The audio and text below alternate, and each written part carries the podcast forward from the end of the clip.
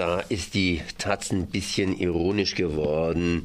Die Linke setzt überzeugendes Zeichen für Weltfrieden und Abrüstung. Klare Mehrheit der Genossen im Bundestag verweigert tapfer die Zustimmung zur Beseitigung eines deutschen Schiffes an internationaler Aktion. Beteiligt zu, Beseitigung. Beteiligt sich tapfer an. Hm? Äh, nicht die Beseitigung eines deutschen Schiffes, sondern die Beteiligung eines deutschen Schiffes. Die Beteiligung eines deutschen Schiffes an internationaler Aktion zur Vernichtung von syrischen Chemiewaffen. Syrische Chemiewaffen, da war doch was richtig. Im August vergangenen Jahres Angriff auf eine Ortschaft in Syrien mit syrischen bzw. eigenen Chemiewaffen. Jan, seit einiger Zeit kursieren jetzt hier im Internet Gerüchte darüber, dass dieser Angriff gar nicht von Syrien, das heißt von Bashar al-Assad al äh, gemacht worden ist. Bashar al-Assad, zunächst mal zur Einleitung, also zwei Worte, braucht man keinen Kommentar, glaube ich, dazu zu machen. Die Gerüchte kursieren nicht etwa im Internet nur, sondern es gibt da eine sehr viel vertrauensvollere Quelle. Seymour Hirsch, ein bekannter Journalist, der hat unter anderem das Mülay-Massaker aufgedeckt und die Folterung in Abu Ghraib, hat einen Artikel geschrieben, in dem er die Türkei beschuldigt, für dieses Massaker verantwortlich zu sein. Man muss allerdings vorher noch zurückgehen. Es ist sein zweiter Artikel. Er hatte im Dezember schon mal einen geschrieben, wo er die, die Türkei, Türkei noch völlig draußen gelassen hatte, aber auch schon darüber berichtet hat, dass die Administration sich damals wohl geirrt hat in der Beschuldigung des Assad-Regimes. Die Beschuldigung gegen das Regime steht ja auf zwei Füßen vor allen Dingen. Einmal des, den Besitz von Giftgas, das das Regime zweifellos hat. Da gibt es allerdings auch Berichte, dass es diese Sorte von Sarin gar nicht hätte. Also das ist nicht so ganz klar. Was aber relativ klar ist, ist sind diese Trägersysteme.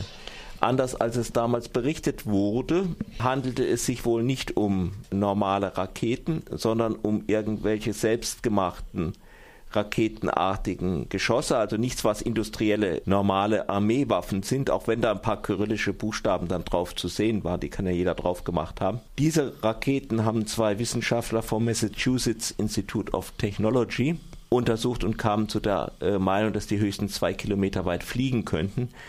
Dazu muss man wissen, dass die Beschuldigung lief, dass von einem Armeestützpunkt in neun Kilometer Entfernung diese Raketen abgeschossen wurden. Das war die Meinung, das hat die New York Times damals auch verbreitet. Also das ging mit diesen Raketen überhaupt nicht. Etwas, naja, handgemachten Charakter dieser Raketen hat auch der Leiter der Untersuchungskommission, Oke Sellström, bestätigt. Also von daher gibt es technisch große Zweifel daran, dass die syrische Armee das gemacht hat. Es ist nicht völlig auszuschließen, dass sie dann Fake gemacht haben, aber es sieht gar nicht so aus.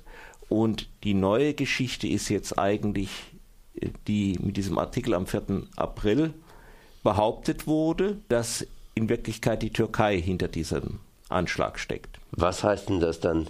Ja, das ist eine interessante Frage. Es ist relativ wahrscheinlich, dass es die, das Assad-Regime nicht war, soweit bisher.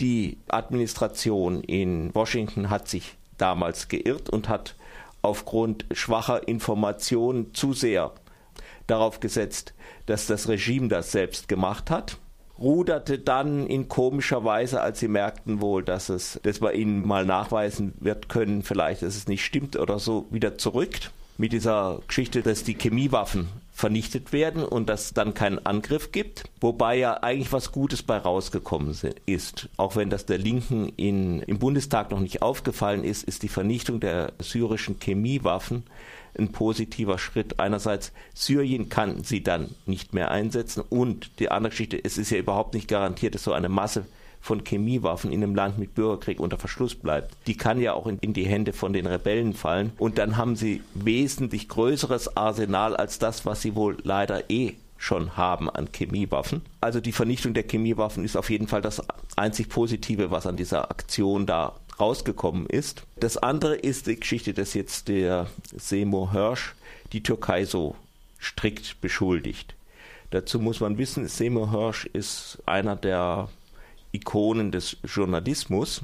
Er hat zum Beispiel dieses Mülay-Massaker aufgedeckt. So jemand erfindet nicht einfach was. So jemanden kann man auch nicht einfach irgendwas erzählen, was der dann, um ihn zu benutzen, so leicht geht das gar nicht. Obwohl er seine Quellen nicht offenlegt, was auch irgendwie klar ist, weil offiziell kann so eine Geschichte eigentlich niemand erzählen. Ein NATO-Land hat das gemacht, was Saddam Hussein gemacht hat, das, weswegen wir gegen Assad in den, fast in den Krieg gegangen wäre. Das kann man von einem NATO-Verbündeten offiziell gar nicht erzählen. Das muss man dementieren, das kann man höchstens jemandem stecken, der es dann irgendwie erzählt, ich habe gehört und so weiter. Diese Geschichte ist also eine Geschichte zwischen Washington und Ankara, dass Washington Ankara massiv vor die Füße tritt mit dieser Geschichte. Und sicher haben sie es auch vorher schon versucht, da irgendwas zu warnen. Aber anscheinend hat man in Ankara darauf nicht gehört und jetzt kommt es auf diese Weise.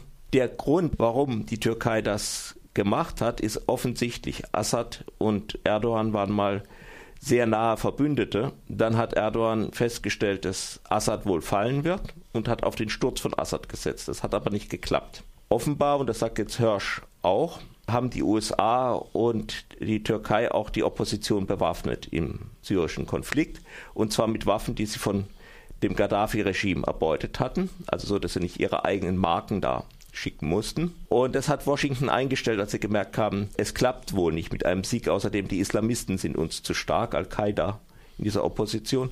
Die Türkei hat aber weitergemacht. Es sind also auch noch im Januar Lastwagen mit Waffen für Syrien beschlagnahmt worden von der Türkei aus. In dieser Situation hat äh, Ankara offenbar versucht, Obama in einen Krieg mit Syrien hineinzutreiben. Obama hatte ja gesagt, also ich habe eine rote Linie, wenn Syrien Chemiewaffen einsetzt, dann wird das Folgen haben. Das hat er wohl gesagt, um nicht sonst militärisch eingreifen zu müssen und trotzdem zu sagen, also ich bin da irgendwie da, wir gucken, die USA ist eine mächtige Macht, wir kontrollieren die Sache. Und dieses wurde offenbar ausgenutzt, um Obama in den Krieg hineinzutreiben, indem die Opposition Chemiewaffen aus vom türkischen Geheimdienst bekam und auch gesagt, wie, wie man mit denen umgeht. Zumindest behaupten die Quellen, die Hirsch hat, dass sie darüber Material haben, dass es darüber auch Tapes, also Mitschnitte von Gesprächen und sowas gebe. Es fiel auch auf, dass der mit als allererster, so 48 Stunden nach dem Angriff, sofort eine komplette Story, wie der abgelaufen ist, hatte, während die USA neun Tage gebraucht haben, um mal in die Pötte zu kommen und eine jetzt auch wieder hinfällige Version von diesem Giftgasangriff zu verbreiten. Also eine relativ komplizierte Situation in Syrien, die sich praktisch auf eine Situation bezieht, die vor einem halben Jahr stattgefunden hat. Ja, also ich meine, es war ja äh, diese Situation im Sommer. Es wurde immer klarer, dass Assad den Bürgerkrieg nicht einfach verliert, nicht einfach vertrieben wird. Die USA auch das Interesse an der Unterstützung der Opposition allmählich verloren haben und die Türkei nun in Panik versucht hat, da offenbar die USA in den Krieg hineinzutreiben.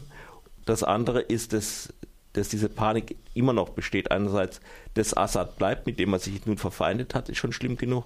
Jetzt ist auch Syrien ist irgendwie zum Paradies aller Dschihadis geworden, also aller Leute, so junge, junge Leute, die irgendwie perspektivlos sind, sich dann irgendwie mit dem Islam beschäftigen, männliche Jugendliche, es gibt halt einfach auch so einen gewissen Pro-Militarismus da drin, die sich dann solchen Dschihad-Gruppen da anschließen und von allen möglichen Teilen der Welt nach Syrien strömen und dort das gefährlichste Potenzial eigentlich an Kämpfern bilden, neben den ja auch nicht zu äh, unterschätzenden Assad-Leuten. Wenn die jetzt diesen Krieg verlieren, dann ist auch die Frage, wo gehen die hin? Es gibt also in der Türkei auch Angst, dass dann diese Gruppen sich zum Beispiel in der Südosttürkei, da wo sie eh schon Krach mit den Kurden haben, irgendwie versuchen zu etablieren und Anschläge in der Türkei machen, wenn sie aus Syrien rausfliegen oder wenn die Türkei sie nicht mehr unterstützt. Jetzt äh, ist das Ganze aufgedeckt worden.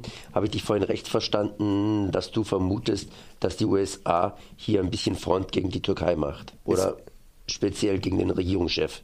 Also gehen wir mal davon aus, dass die Geschichte von Hirsch im Wesentlichen die Geschichte der Administration in Washington ist.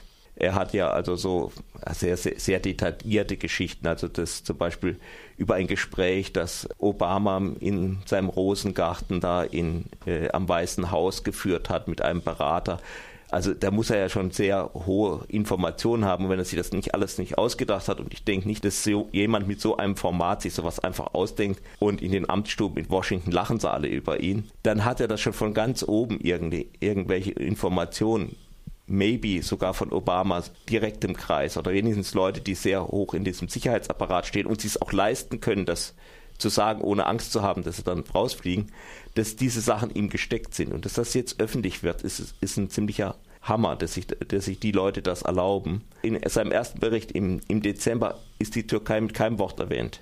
Entweder sind es neue Erkenntnisse oder es reicht denen in Washington nun wirklich. Sie haben sicherlich, hat äh, die Verwaltung die Regierung in Ankara gewarnt, ihnen gesagt, macht das so nicht, intern erstmal, ist anzunehmen.